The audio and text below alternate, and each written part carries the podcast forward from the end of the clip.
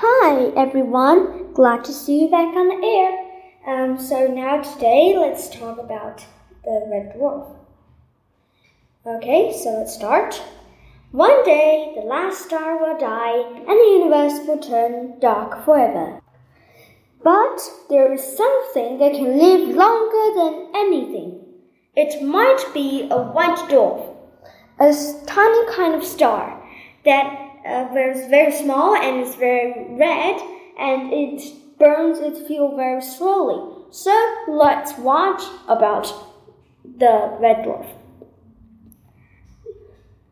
Red dwarf is a star, of course, and at least about 70% of the stars in the universe are red dwarfs. There are the tiniest stars out there, with only about 7 to 50% of the mass to our Sun, and not too much bigger than our planet Jupiter, which is still huge though. They are also very dim. It's impossible to see them with the naked eye. You never see one in the night sky. Even with all our technology, we can only use clear the rough in the neighborhood, and 30 of the 30 stars close to Earth are red dwarfs. Like all stars, red dwarfs fuse hydrogen into helium. But while more massive stars accumulate all the fused helium in their cores, red dwarfs stay convective, meaning that the helium and hydrogen constantly mix. So they have burned their fuel very slowly before they're extinguished.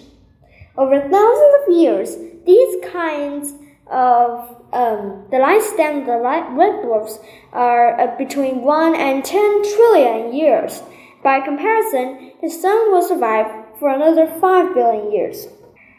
Every star's red dwarfs um, can see the night sky through a baby. Speaking of babies, the smallest star and the most unappealing star is also a red dwarf because small red dwarfs are just having being a star at all. If it's just a little bit less hydrogen, it will be a brown dwarf. Failed stars that cannot sustain fusion for long. So what about aliens and a new home for humanity? Of course, when our sun will die one day, and we need to find a new home. And where there will be habitable planets, there might also be aliens.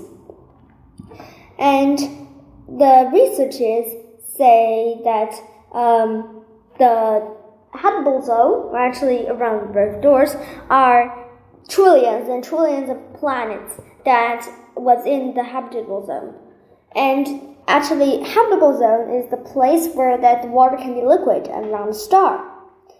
But of course, you know that because red dwarfs they come still convective, so they burn their fuel very slowly and they have a they burn a low temperature that's um, actually it needs to be very close to, to be hospitable just uh, probably as close as mercury to our sun or even closer which makes it to it all kinds of problems for example, a planet this close to a star might probably be tidal locked, meaning the same size will always face it. This side will be incredibly hot, where the shadow side will be frozen, which make it hard for life to develop.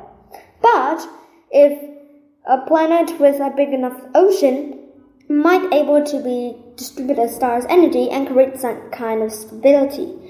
All, but all the gravitational forces of the red dwarf will sweep the planet and heat up so much that it might lose all its water over time. These planets will end up like Venus, a hot, burning hell. Another problem is that many red dwarfs vary in their energy output. They will might in star spots that can dim light to 40% once, those oceans on planets to freeze over. At other times, they can emit powerful solar flares, Suddenly, Umbris energy incredibly powerful. These red dwarfs will double their brightness in minutes and could strip with sizable portions of the planet's atmosphere and burn it, rendering it sterile. And we have mentioned before that the sun will get too hot at one day and there we need to either die out or leave Earth to look for a new home. We could build a civilization for potentially trillions of years around a red dwarf in the right conditions. About 5% of the red dwarfs in the Milky Way may host habitable, relatively Earth-sized planets. That will be more than 4 billion in total. But life may not even need a planet like Earth. Life may um, sustain um, maybe the moons of gas giants and called super Earths, really massive rocky planets. All in all, there are estimated 60 billion potential habitable planets in around red dwarfs, and that's in the Milky Way alone. So red dwarfs might become really important for our survival in the future. But everything has to die at some point, even red dwarfs. When trillions of years the last universe is about to end, it will not be a very spectacular event. As the hydrogen runs out, its strength becoming a blue dwarf, running, burning out completely.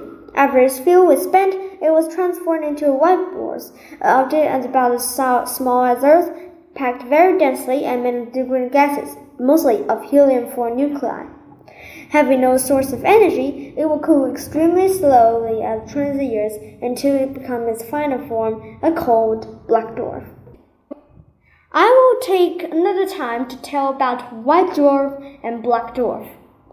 Anyway, it's going to be a long time before the last stars in the universe vanish. It's kind of uplifting to know that if humanity succeeded to venture into space, then we have plenty of time before the universe turns out the lights. Thank you for listening.